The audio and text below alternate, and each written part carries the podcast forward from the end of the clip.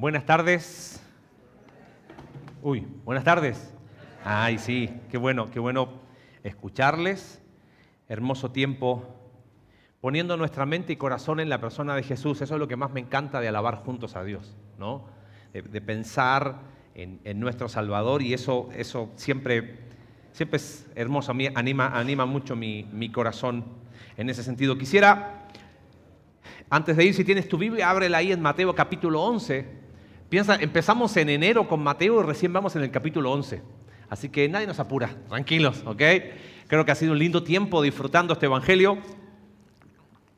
Cuando veamos Marcos y Lucas, no vamos a repetir las historias que ya vimos, ¿ok? Porque Mateo, Marcos y Lucas tienen algunas cosas que van repitiendo y vamos a ir haciendo énfasis en las cosas nuevas, por eso estamos detallando tantos, eh, viendo tantos detalles en, en Mateo. Pero me gustaría que hagas un ejercicio conmigo eh, volvamos a nuestra infancia, ¿te parece?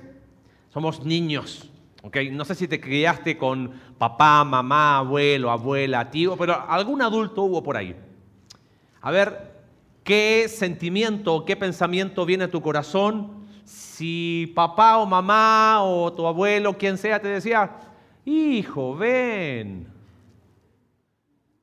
vamos a conversar? ¿Qué era eso? Quizás para algunos dice regaño, la mayoría. Quizás para otros es como, no, simplemente papá quería hablar algo conmigo. ¿No? Eh, no sé si les pasaba con el tema de nombre, ¿no? Si a mí me decían Marcelo, Marce, pero si mamá cambiaba el tono de voz y usaba los dos nombres con los dos apellidos, ¿qué era eso? Agárrate, ¿no? Ahora, qué loco. La misma voz generaba efectos distintos según cómo estaba yo. Si había hecho algo malo y me decían, hijo, venga para acá. Ah, ya me cacharon, ¿sí o no? Pero si no había hecho nada malo, no había ningún problema.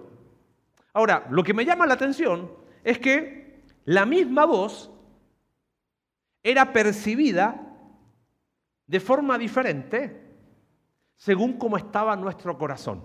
¿Estás de acuerdo con eso? Bueno, teniendo eso en mente, sígueme en la lectura de la porción de hoy. Mateo capítulo 11, versículo 20 en adelante. Y quiero leer porque creo que me gustaría leer con los énfasis que creo tiene este texto. Entonces comenzó Jesús a denunciar a las ciudades en que había hecho la mayor parte de sus milagros porque no se habían arrepentido. Ay de ti, Corazín. Ay de ti, Bethsaida.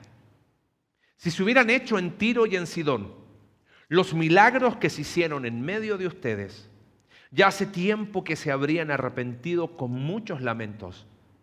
Pero les digo que en el día del juicio será más tolerable el castigo para Tiro y Sidón que para ustedes.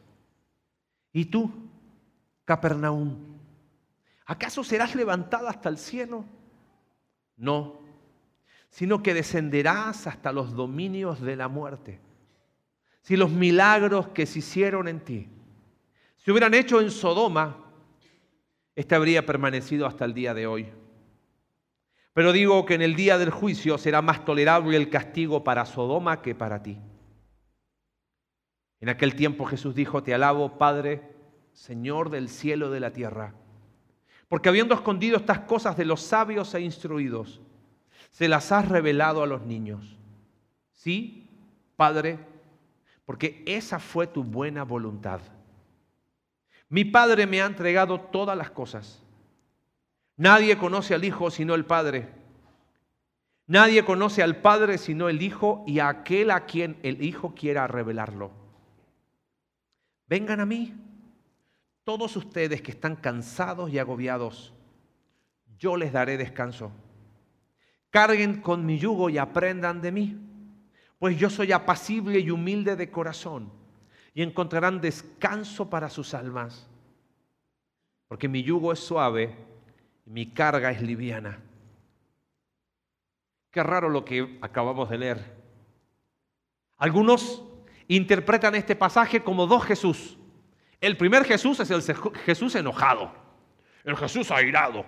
que manda a Corazín, a Bethsaida y a Capernaum al mismo infierno. Y después como que tiene un ataque de... y se pone pacífico, vengan a mí, todos los que estáis trabajados.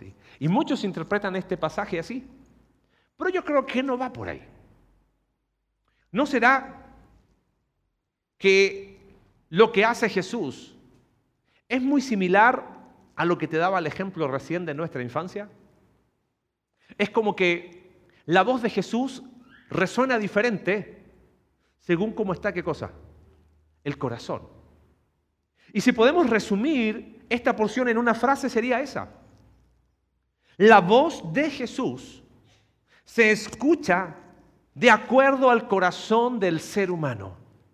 Porque acá no son dos Jesús en el pasaje que yo te acabo de leer. No es que Jesús estuvo enojado y tuvo un, doble personalidad y ahora está como tranquilo. A veces son muchos los estudiosos que creen que es así Jesús. Hemos analizado casi porción por porción a este rey. Y yo no veo a un rey que mande a tres ciudades al mismo infierno. Entonces, ¿por qué la voz de Jesús se escucha de una manera en los primeros versículos y se escucha como de otra manera en la segunda parte? Yo creo que es por eso. Porque la voz de Jesús es la misma, pero se escucha de acuerdo al corazón del ser humano. Entonces la pregunta que quiero que respondamos juntos es, bueno, ¿cómo se escucha la voz de Jesús en este pasaje? Mira, Dice el versículo 20, empezó a denunciar a las ciudades. ¿Y qué expresión te llamó la atención que usa Jesús ahí? Ay, ¿sí o no? Ay de ti, ay de ti. Pregunta, ¿cuándo usamos nosotros esa expresión ahí? A ver, cuando le decimos a nuestros hijos, ay niño, ¿no? Y viene después, ¿qué cosa? Eleno, ¿soy el único que lo hace? No. Ah, seamos honestos. A veces lo usamos cuando estamos frustrados, ¿no? Estamos haciendo algo y ¡ay, no! ¿No? Y, nos sale el ay cuando hay enojo, cuando hay frustración, cuando... Pero ese es el problema de leer la Biblia con los lentes nuestros. Para entender qué es esto del ay, tendríamos que pensar ¿Qué tenía en la mente un judío cuando escuchaba esto de ay? El pasaje que vimos la semana pasada, Jesús habla de Juan el Bautista, ¿te acuerdas? Y decía que salieron a ver al desierto. Un profeta, y digo más que un profeta. Tú sabes que esta expresión ay aparece mucho en los profetas. En el libro de Isaías, hay, aparece más de 20 veces. Y es muy interesante. Déjame leerte. Mira, acompáñame a Isaías capítulo 5. Isaías cuenta una historia muy interesante. Mira, sigue la lectura, verso 1 de capítulo 5. Cantaré en nombre de mi amigo querido una canción dedicada a su viña. Mi amigo querido tenía una viña en una ladera fértil. La acabó, la limpió de piedras y la plantó con las mejores cepas. Edificó una torre en medio de ella y además preparó un lagar. Él esperaba que diera buenas uvas, pero acabó dando uvas agrias. ¿Captas la historia? Es una historia, es una ilustración que hace Isaías. Tengo un amigo que plantó una viña, preparó la mejor tierra, tenía todo y él esperaba que diera uvas buenas, pero ¿cómo fueron las uvas? ¿Están ahí, sí? ¿Cómo fueron? Agrias. Y mira la transición que hace el profeta ahora. Versículo 3. Y ahora hombres de Judá y habitantes de Jerusalén juzguen entre mi viña y yo. ¿Quién está hablando? Dios. Entonces Dios está diciendo, Israel, así como en esta historia este amigo hizo una viña y él esperaba las mejores uvas, ustedes, mi pueblo, son como esa viña. Verso 4. ¿Qué más se podría hacer por mi viña que yo no lo haya hecho? Yo esperaba que diera buenas uvas. ¿Por qué dio uvas agrias? ¿Ves a un Dios enojado o a un Dios triste aquí? Triste, ¿no? Es como que, Israel, te traté como mi amigo trató a su viña. Te puse lo mejor. Yo esperaba de ti uvas buenas. ¿Qué más? O sea, ¿qué no hice por ti? Dice Jehová. Mira cómo sigue después, verso 8. Ay de aquellos que acaparan casa. Versículo 7 dice, la viña del Señor es el pueblo de Israel. Los hombres de Judá son su huerto preferido. Él esperaba justicia, pero encontró ríos de sangre. Esperaba rectitud, pero encontró gritos de angustia. Y después viene el uso, verso 8. Ay de aquellos. Verso 11. Ay de los que madrugan Verso 18, hay de los que arrastran iniquidad, hay de los que llaman a lo malo bueno y a lo bueno malo, hay de los que se consideran sabios y se creen inteligentes, hay de los valientes para beber vino, hay, hay. Los estudiosos del Antiguo Testamento dicen que este hay se usaba para expresar lamento extremo, profundo dolor e intensa preocupación. Mira qué interesante. Claro, nosotros usamos el ay para decir, ay, no, no, pero en el Antiguo Testamento los profetas lo usaban para expresar eso. Lamento extremo, profundo dolor e intensa preocupación. Dijimos que la voz de Jesús se escucha de acuerdo al corazón del ser humano. Yo creo que la voz de Jesús acá es una voz de dolor. Ay de ti, Corazín ay de ti, Bethsaida. ¿Quiénes eran estas tres ciudades? Eh, los estudiosos le llaman a estas ciudades el triángulo del Evangelio, porque Jesús, a ver, repasemos, ¿dónde nació? Belén. ¿Dónde creció? Nazaret. Y a los 30 años, él se muda a Capernaum. Mira, lo dice el libro de Mateo, a mí me llamó mucho la atención, capítulo 4, verso 13, dice, partió de Nazaret y se fue a vivir a Capernaum.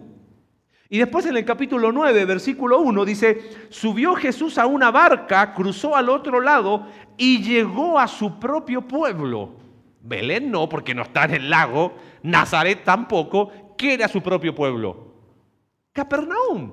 Es como los que estamos acá. ¿Qué nación Querétaro acá? Dios te bendiga, Dios te bendiga, ya vi tu mano, la puedes bajar. El resto hemos hecho de Querétaro, ¿qué cosa? nuestra ciudad. Y ya estamos quejándonos de, como todos los que llegamos a Querétaro terminamos quejándonos de, de los que llegan y somos todos llegados a Querétaro. Hicimos de Querétaro nuestra ciudad. Bueno, Jesús hizo de Capernaum su ciudad. Por eso él dice, ¿y tú, Capernaum? ¿Tú? ¿Acaso serás levantada hasta el cielo? Has visto tantos milagros. Lo que te espera para ti es la misma destrucción. ¿Sabes? Hay dolor en la voz de Jesús. ¿Sabes por qué? Porque hay un corazón endurecido. La voz de Jesús se escucha con dolor porque hay un corazón endurecido. Bethsaida, Capernaum y Corazín eran las ciudades que habían visto todos los milagros de Jesús. Todos. Ahora, ¿por qué digo que la voz de Jesús se escucha con dolor? Porque usa esa expresión ahí que usaban los profetas. Lamento profundo, extrema preocupación, intensa preocupación, profundo dolor. Tantos privilegios han tenido, dice Jesús, tantos privilegios. Y hay una voz de dolor porque hay un corazón endurecido. Pero este hay no solamente tiene que ver con una voz de dolor y un corazón endurecido, sino como que ese hay es el, ¿cómo lo puedo decir? Es el último grito de esperanza. Los profetas no se levantaban en la antigüedad para condenar a la gente y mandarla al infierno. Ese no es el corazón de este pasaje. Los profetas llamaban al pueblo al arrepentimiento. ¿Y sabes cuál es el problema? Que nosotros hemos hecho del arrepentimiento una palabra muy, ¿cómo te lo puedo decir? Religiosa. Arrepentido por mi culpa, por mi culpa. Pero ese no es el concepto. Déjame leerte un par de expresiones en Jeremías, capítulo 3, versículo 12. ¿Qué significa arrepentimiento? Ve al norte y proclama este mensaje, dice Jeremías. Vuelve, vuelve, apóstata Israel. No te miraré con ira. No te guardaré rencor para siempre. ¿Es una voz de enojo es una voz de dolor? Es de dolor. Hay un corazón endurecido, pero a pesar de eso hay un llamado al arrepentimiento. Vuélvete a mí. Eso es arrepentimiento. Vuelve. Fíjate otra vez, versículo 12, versículo 15, verso, perdón, 14. Vuélvanse a mí. Apóstatas. Duras palabras dice, pero yo soy tu esposo. Verso 19 como quisiera tratarte como a un hijo y darte una tierra codiciable, la heredad más hermosa de las naciones, esa viña que decía Isaías. Yo creía que me llamarías Padre mío y que nunca dejarías de seguirme, pero tu pueblo de Israel me ha sido infiel como una mujer infiel a su esposo. Verso 22, lejos de una voz de enojo Vuélvanse apóstatas, los curaré de su infidelidad. Israel 4.1 de Jeremías, si piensas volver, vuélvete a mí. Es como que del corazón de Jesús, en el pasaje de Mateo, tiene un eco al corazón de los profetas Isaías y Jeremías. Es la voz que se escucha con un eco de dolor, porque hay un corazón endurecido. Pero en medio de eso hay un llamado al arrepentimiento. Y sabes, pienso en nosotros. Porque Jesús dice una comparación interesante. Hay de ti Corazín, hay de ti Bethsaida. Si en Tiro y Sidón se hubiesen hecho los milagros que se hicieron en ti, ellas hubiesen permanecido hasta el día de hoy. Claro, uno dice, Tiro y Sidón, ¿qué es eso? Tiro y Sidón eran dos ciudades del norte de Israel. En esas ciudades había empezado el culto a Baal. Si te acuerdas algo del Antiguo Testamento, ciudades idolátricas. Y después cuando habla de Capernaum, dice, si los milagros que se hicieron en ti se hubieran hecho en Sodoma, Sodoma seguiría hasta el día de hoy. No te tengo que explicar qué era Sodoma. ¿Qué punto de aplicación vemos acá? Yo creo que tenemos que entender que las bendiciones recibidas nos hacen más responsables ante Dios. ¿Estás de acuerdo con eso? Y quizás tu pensamiento es el mismo que yo tuve por muchos años. Entonces mejor no recibo ninguna bendición. ¿Para qué? Si las bendiciones me hacen más responsables a Dios, entonces que, Dios mejor no me bendiga. Esa no es la, el concepto, porque al final todo lo que tenemos viene de Dios. Y quiero, quiero llevarte a algo más profundo, porque uno diría, bueno, eh, piensa en las bendiciones, sí, tengo salud, tengo trabajo, tengo un techo. No, no, vamos más profundo. ¿Te puedo decir algo? Somos recontra privilegiados. Más de lo que creemos.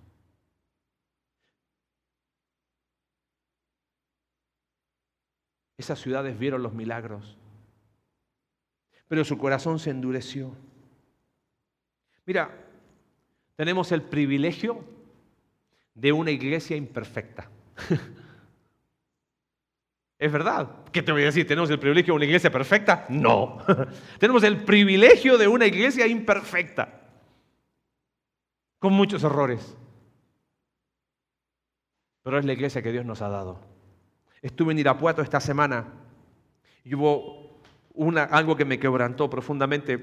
Fui por la semana, fuimos con Marcela a, a enseñar, ella estuvo traduciendo, yo estuve enseñando, pues yo traduzco del chileno al mexicano, nada más, es lo único que puedo traducir. Eh, el curso de IVAC, lo mismo que hemos tenido acá, ¿se acuerdan? Tuvimos en enero IVAC, tuvimos en julio. El tercer curso de IVAC tuvimos ahí. Era una, agrupación de iglesias y, y gente muy sencilla.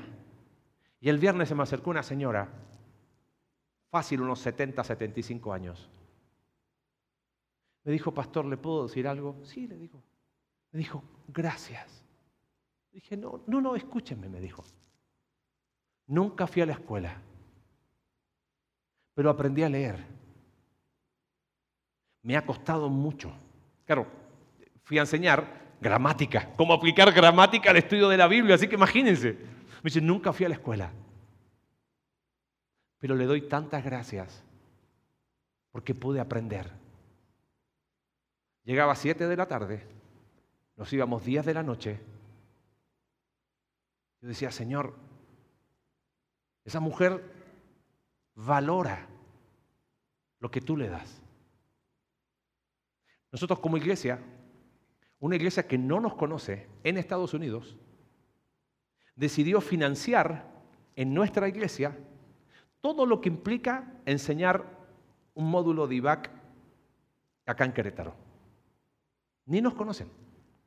Por siete años tenemos la promesa de que dos veces al año vamos a tener una semana de capacitación teológica gratis para ti, para nosotros como iglesia. ¿Cómo se llama eso? Privilegio. ¿Qué vamos a hacer con eso? ¿No será que a veces nos hemos acostumbrado a milagros? Y es como que pasan cosas en nuestras vidas y, ah, qué chido, ¿no? ¿Sabes cuál es uno de mis grandes temores? el acostumbrarme a ver milagros. Y es como que, no, sí, no, sí, Dios siempre hace esas cosas. Yo creo que todo ser humano tiene la tendencia a endurecerse con el paso del tiempo si no es intencional en cultivar un corazón sensible. Es como que algo nos pasa. La arteriosclerosis, el endurecimiento de las arterias, es un proceso que pasa con el tiempo. El autor de Hebreos toma ese concepto de esclerosis, que es, es, griega esa palabra, y habla de la cardioesclerosis. En Hebreos capítulo 3, verso 7 dice, si oyeres hoy su voz, no endurezcas el corazón.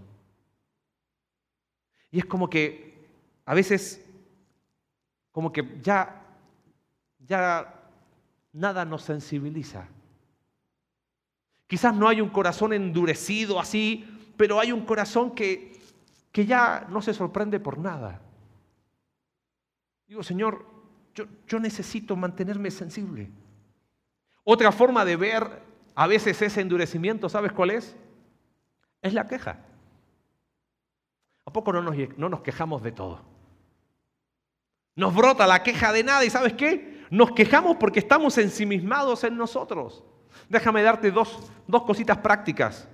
No solamente cultiva el hábito de gratitud, sino que creo que una de las maneras de, de evitar endurecer el corazón es exponernos a situaciones donde podamos conocer a personas con una situación muy distinta a la mía. Como que eso nos da perspectiva, porque siempre nuestro problema ¿qué es? el más grande. Siempre nuestras crisis son las peores. Y sí, y, lo nuestro no tiene esperanza y, es como que no hay esperanza para lo mío. Y como que de repente necesitamos hacer esto y, y ver a nuestro alrededor y decir, Señor, soy un privilegiado. He tenido el privilegio en estas últimas dos semanas de visitar una casa hogar que está quebrantando mi corazón hasta lo más profundo. Porque miro a esos niños y digo, Señor, fui un privilegiado. A pesar de todas las cosas quizás tristes que uno vivió en la infancia, he sido un privilegiado. Pero no lo vemos hasta que no somos capaces de exponernos a situaciones que nos permitan abrir los ojos. Pregunta, ¿cómo se escucha la voz de Jesús en tu corazón esta mañana? Quizás se escucha como una voz de dolor que te dice, ay Marcelo, ay Marcelo, tan endurecido sigues. Quizás hay que hacer otra pregunta. ¿Por qué se escucha con dolor? ¿Por qué? ¿Cómo, cómo se escucha en tu corazón la voz de Jesús esta mañana? ¿Qué te dice? Ay, Marcelo, tantos privilegios. Y te sigues quejando. Tantas cosas que has podido vivir. Y sigues ahí, sin dar pasos de crecimiento. Pregunta, si tiene un eco de dolor, pregúntate por qué. ¿Qué hay más abajo? Quizás hay temas sin resolver, lo que hemos hablado todos estos años de asuntos pendientes. ¿Por qué se escucha con dolor? Quizás hay una conversación pendiente con alguien. Quizás hay temas que resolver. No lo sé. Pero si se escucha con un poquito de dolor, checa el corazón. Quizás está empezando a endurecer. Pero Dios en vez de desecharte, te llama al arrepentimiento te dice, ven a mí. Sigamos con el pasaje, porque Llegamos al versículo 25 y dice, en aquel tiempo Jesús dijo, te alabo Padre, porque habiendo escondido estas cosas de los sabios e instruidos, se las has revelado a los que son como niños. ¿Y quiénes son los sabios instruidos en este pasaje? No son los inteligentes. Los sabios instruidos en este pasaje por contexto, obviamente son esas ciudades que habiendo tenido todos los privilegios, los rechazaron. Pero se las has revelado a los que son como qué? ¿Quiénes son los que son como niños? Los que tienen fe. Esas ciudades, a pesar de ver tantos milagros de Jesús, habían perdido lo más importante. ¿Qué cosa? La fe. Y por eso Jesús dice, las has revelado a los que son como niños. Sí, Padre, porque esta fue tu buena voluntad. Y mira versículo 28. Hay un cambio en la voz de Jesús, pero no es otro Jesús. Es como que, claro, como la voz de Jesús se escucha de acuerdo al corazón del ser humano, recién escuchamos una voz de dolor, pero porque había un corazón como endurecido. Y esa voz de dolor, lejos de descartarte, te llama al arrepentimiento. Es que siempre hay esperanza en la voz de Jesús. Pero acá hay un giro. Porque mira lo que dice el versículo 28. Vengan a mí todos ustedes que están cansados y agobiados. Mira la expresión. Yo les daré qué cosa? Descanso. Vengan a mí todos los que están cansados y agobiados. Esta expresión de cansados y agobiados otras traducciones hablan de trabajados, cargados, fatigados, cansados. Esta idea de cansados es, se usaba en, textos de la antigüedad para hombres y mujeres, hombres que, porque iban a la guerra, que quedaban exhaustos después de ir a la guerra. ¿Has tenido esa sensación de que ya no das más? Bueno, esa es la idea de cansados. Y agobiados, él es, es la idea de alguien que está cargado, como como quien llena una nave con más carga de la que puede soportar, abatidos por el exceso de carga. Y Jesús dice, vengan a mí los que se sienten así, porque yo les voy a dar descanso. Si recién la voz de Jesús se escuchaba con, como una voz de dolor, acá es una voz de aliento. ¿Correcto? Yo quiero ese descanso. Yo me siento así cansado, agobiado. Y dice Jesús, yo te voy a dar descanso. Es una voz de aliento. Y la pregunta es, ¿cansados y agobiados de qué? Obviamente no se puede referir a, cansado y agobiado después de ir al gimnasio, ¿no? Es algo más profundo, espiritual. ¿Dónde está la clave de esto? Sigamos leyendo. Verso 29. Carguen con mi yugo y aprendan de mí, pues yo soy apacible y humilde de corazón, y otra vez encontrarán descanso para su alma, porque mi yugo es suave y mi carga es liviana. La voz de Jesús acá se escucha como una voz de aliento para un corazón que está agobiado, que está cansado, podríamos decir para un corazón que está quebrantado. Y el llamado es un llamado al descanso. Dos veces dice ahí descanso, ¿correcto? Es un corazón es, perdón, es una voz de aliento a ese corazón quebrantado. Pero a ver si te incomoda a ti lo mismo que me incomodó a mí. Si a mí me invitan a descansar, ¿qué es el ideal de descanso? No sé cuál será el tuyo. Para mí es playa. y si es todo incluido, mejor, ¿no? Eso de no hacer nada y que el único músculo que tengas que hacer es comer. Nada más, ¿no? Ese descanso. Pero Jesús invita a descansar de una manera rara. Porque el versículo 29 dice, carguen con qué? ¿Qué dice el versículo? Yugo. ¿Y qué es un yugo? Un yugo era una madera muy fuerte, muy grande, muy dura, que se usaba para tener dos animales al mismo tiempo. Generalmente eran bueyes o toros que los usaban para arar el campo. Claro, la tierra en Israel además era súper dura, llena de piedras. Si conoces Peña de Bernal, así de que hay piedras en cualquier parte, imagínate arar la tierra ahí. Entonces, la madera que unía a esos dos animales tenía que ser tan fuerte para que no se rompiera. ¿Qué descanso es ese? Para entender un poquito esto de yugo, hay que ir a, perdón, ¿qué creían los judíos en aquel tiempo? En los libros apócrifos que se escribieron entre el Antiguo y Nuevo Testamento, dice, tomen para sí el yugo de la ley. Y mira qué interesante esta expresión. Hay un libro que se llama Eclesiástico. Dice así, pongan el cuello bajo el yugo de la Torá o la ley para que reciban instrucción. O sea, en la mente judía, yugo tenía que ver con la ley. Y la invitación que hacían los líderes judíos es, pónganse bajo el yugo de la ley para recibir instrucción. Y Jesús dice, pónganse bajo mi yugo, pero no para recibir instrucción, sino para encontrar qué cosa? Descanso. ¿Qué hay acá? Mira, Jesús dice, carguen con mi yugo y aprendan de mí. ¿Sabes qué hacían los fariseos y los líderes judíos de aquel tiempo? Le ponían a la gente el yugo de la religiosidad y parados desde acá les decía, ustedes tienen que hacer esto y hacer esto. ¿Sabes qué dice Jesús?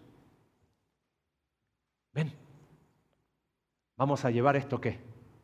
Juntos. Aprende de mí. Yo voy a estar contigo.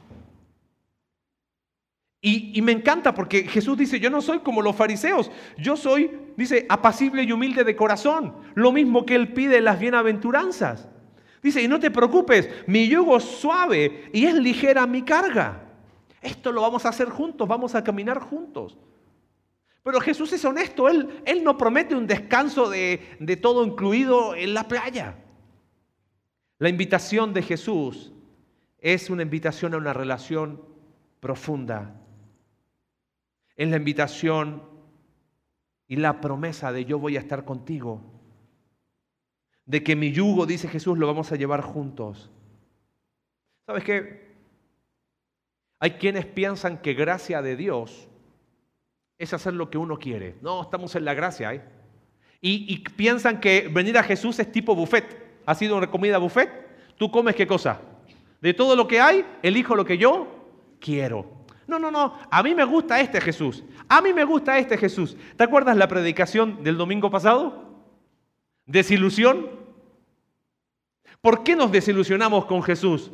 Porque todos tenemos un Jesús ideal.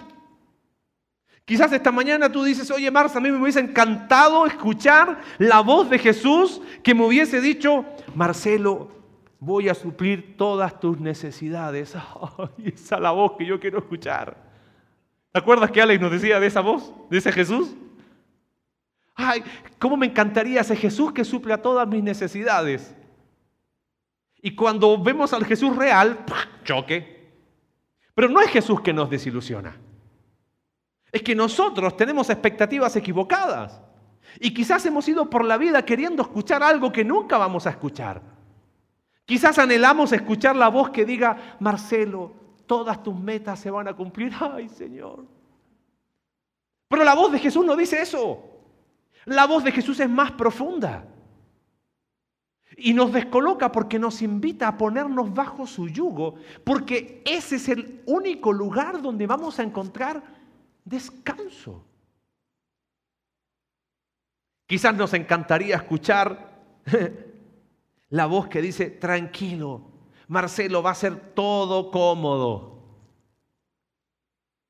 Jesús dice, vengan a mí, los cansados y agobiados, los de corazón quebrantado. Jesús dice, vengan a mí los que no pueden más.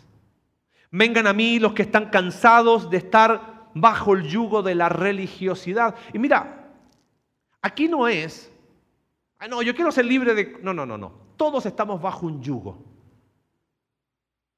Y Jesús es honesto. Él no dice, ven a mí que vas a estar así. No, no, no. Él dice, vamos a llevar esto juntos. Mira, Pensando en nosotros, quizás nosotros hoy no estamos bajo el yugo de los fariseos, de la religiosidad de la ley. Pero si, si tuviésemos unos lentes rayos X espirituales, yo creo que muchos de nosotros caminaríamos así, con un yugo en nuestros hombros. Pienso en muchos yugos, pero creo que hay uno que es muy común. ¿Sabes cuál es? es el yugo del valor. ¿Qué es el yugo del valor? Todos anhelamos ser valorados. ¿Lo crees así? No, mentira, yo no, no, me interesa. ¿Cuántas esposas lloran en silencio diciendo si mi esposo me valorara? ¿Cuántos hombres lo único que dicen, si tan solo mi esposa me diera el valor que yo tengo. ¿Cuántos padres se quejan y dicen, si mis hijos valoraran todo el esfuerzo que yo hago? ¿Cuántos hijos dicen en silencio, si mi padre me valorara por lo que yo soy y no por lo que yo hago? ¿Cuántas veces no has dicho, si mi jefe me valorara?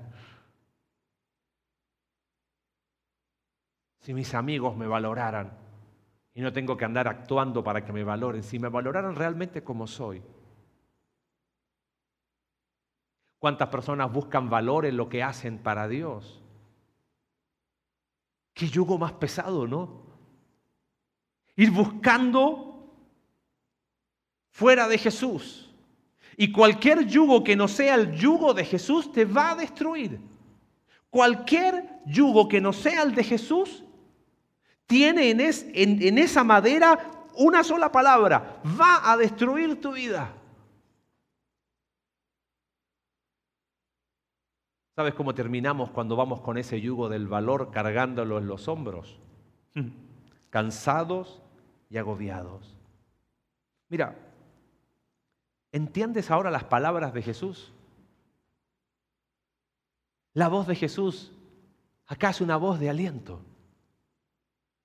que invita a los corazones quebrantados a encontrar descanso en Él. Pero un descanso raro, ¿no? Un descanso en un yugo. Mira, deja leerte, lo encontré en un comentario, creo que no tiene desperdicio leerlo. Presta atención. Dice, su yugo fácil no es barato ni conveniente. La sorprendente promesa del yugo fácil, porque dice ahí, mi yugo es suave o fácil y mi carga es liviana, estaba destinada a liberarnos de una religión que se sirve a sí misma, meritoria y basada en el rendimiento. ¿Te has sentido cansado alguna vez de no dar el estándar?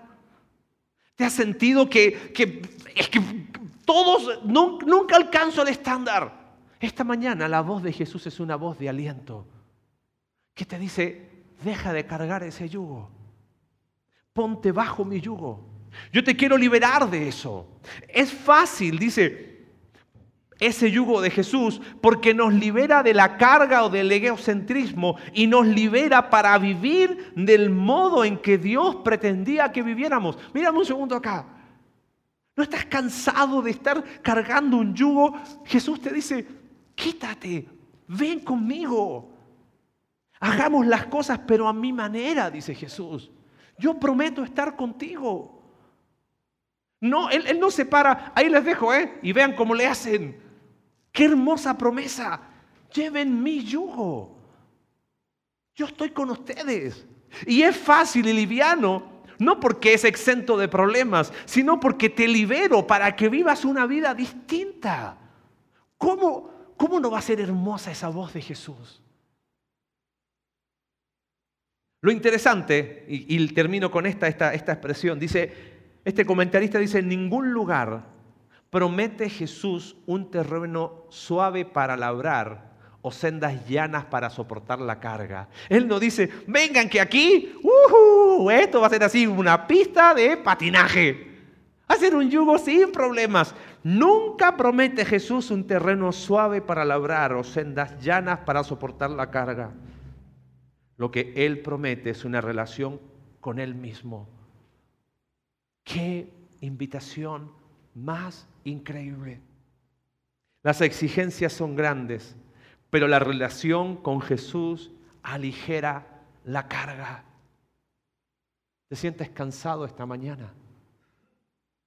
¿Sientes que... Ah? Pregunta, Si recién nos preguntábamos por qué la voz de Jesús quizás tiene un eco de dolor, quizás la voz de aliento hoy habla de que ¿no será que estás cansado de, ese cristianismo que estás llevando? Dios te invita a vivir en libertad bajo su yugo. No hay promesa de ausencia de problemas, sino la presencia fiel de Jesús. Él está contigo y la relación con Jesús aligera la carga. Pregunta, ¿la voz de aliento es la voz que necesitas esta mañana? Quizás la pregunta es, ¿por qué necesitas descanso? ¿Qué te tiene sin descanso? ¿Qué te está quitando el descanso que la voz de Jesús? Ay, pero, pero no lo veas como, como ese vaso de Coca-Cola que te tomas cuando tienes sed y, y después la tiras por ahí. Es una relación profunda es un cristianismo totalmente distinto. La voz de Jesús se escucha de acuerdo al corazón del ser humano. Y así como cuando éramos niños la voz de nuestros padres era una voz de, ay, de seguridad o una voz de, uy, agárrate, era la misma voz, pero el problema estaba en el corazón. Así también con nosotros. Quizás esta tarde escuchaste una voz de dolor en Jesús. Porque quizás el corazón se ha ido endureciendo. No te descalifiques. Él te llama al arrepentimiento. Quizás esta tarde la voz de Jesús la escuchaste como una voz de aliento. Y es porque hay un corazón que está quebrantado y necesita descanso. Pregúntate, ¿por qué? Lo interesante es que ya sea que se escuche como un eco de dolor en tu corazón o un eco de aliento, la solución es la misma. ¿Vengan a dónde? A mí. Venid a mí, dice Jesús. Y esa es la invitación esta mañana. Vengan a mí. Te cuento una historia y, terminamos. Hace algunos años atrás, vino a vivir con, con nosotros un par de meses, mi primo que se casó con la hermana menor de Cindy, después se fueron a Estados Unidos a estudiar un año,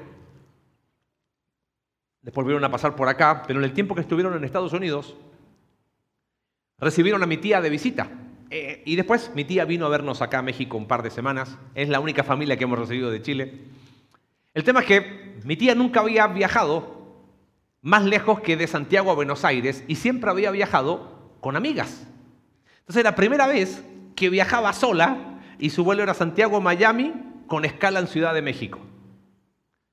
Y le digo a mi primo, oye, ¿cómo está mi tía? Me dice, no sabes. Ella tiene un nombre, Celedonia su nombre. Nombre raro, ¿no? Entonces, siempre le dijimos, Johnny, ese es su, su tipo apodo, ¿no? Y me dice, ¿cómo está Johnny? Y me dice, no sabes cómo está. Está nerviosa porque dice que se va a perder, que no va a saber, que le van a preguntar, que va a estar la policía. Nunca había viajado más lejos que de Santiago a Buenos Aires y siempre con amigas. Y, estaba, pero súper nerviosa. Y le digo, oye, ¿y, qué día viaja? Tal día. Dice, cálculos. Oh. ¿Y esa escala en Ciudad de México? Sí, me dice. Oh, coincidencia, justo ese mismo día, yo viajaba a Centroamérica. Le digo, ¿y en qué horario va a ser escala? Mira, vi el itinerario, tal horario. ¿Adivina qué? Justo en ese horario yo iba a estar en el aeropuerto. Ahora, imagínate el aeropuerto de Ciudad de México, como para coincidir dos personas. Y digo, dame, le digo a mi primo, dame el, ¿cómo se llama? El, número de vuelo para ubicar la puerta y ver si puedo ir a saludarla. Ella estaba nerviosísima, ¿no? Ya después, a las semanas después, iba a venir a México, pero era su viaje de, ida y sola por primera vez. Entonces, llego al aeropuerto, busco la puerta, digo, ah, puerta tanto, me voy acercando y como tenía tiempo, ¿y a quién veo? A mi tía. Inconfundible. Y debo confesar que me salió el malvado. Dije, eh, voy a ir a hacerle así como, a ver qué dice, ¿no? Digo, ¿qué le digo? Le asusto.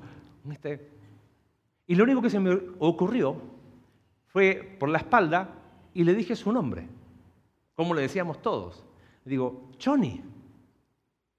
Pegó un grito, que así como, ¡ah! Y todos se dieron puesta. Claro, ¿quién o sea, obvio era alguien que la conocía. Y cuando escuchó mi voz, ¡ay, hijo! Y me tiró a abrazar y me daba besos y lloraba y lloraba. Y yo, ¿qué te pasa? Ay, estaba tan nerviosa porque no conocía a nadie. Pero me dijo algo que me llamó la atención. Me dijo, por fin, una voz conocida. Y me llamó mucho la atención. Dijo, fue como que cuando escuché tu voz fue así como, ay, qué descanso, ¿no? Por fin una voz conocida en un mundo de gente desconocida. Y sabes qué? Yo pensaba en eso y pensaba en la voz de Jesús. Tú conoces la voz de Jesús. No es una voz extraña para ti. Mi pregunta es cómo se escucha en tu corazón en esta tarde. ¿Tiene un eco de dolor? Quizás hay que revisar el corazón. Quizás está medio endurecido. Quizás está acostumbrando a los milagros que... Esa voz de dolor, lejos de descalificarte, te llama al arrepentimiento. Pero tú conoces su voz. Quizás esa misma voz se escucha diferente en tu corazón. Estás cansado. Sientes que no puedes más, cualquiera sea. La invitación de Jesús es una sola. Vengan a mí que Él nos espera. Padre, gracias por tu palabra. Aprendemos tanto del Maestro. Qué increíble la voz de Jesús.